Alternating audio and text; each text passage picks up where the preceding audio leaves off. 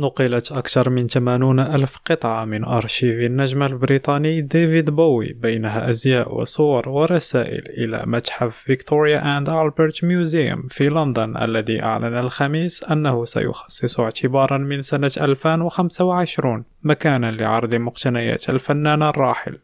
وأوضح المتحف في بيان أن إنشاء مركز ديفيد بوي لدراسة الفنون الأدائية في شرق لندن يتيح للعامة وللباحثين على السواء الاطلاع على العمل الابتكاري لمبدع موسيقي ورمز ثقافي.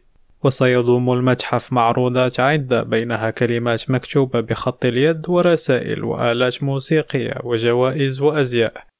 وتضم هذه المحفوظات العائدة إلى الفنان الذي توفي عام 2016 نحو سبعون ألف صورة ومطبوعة وصور سالبة وسوى ذلك لأهم المصورين في القرن العشرين.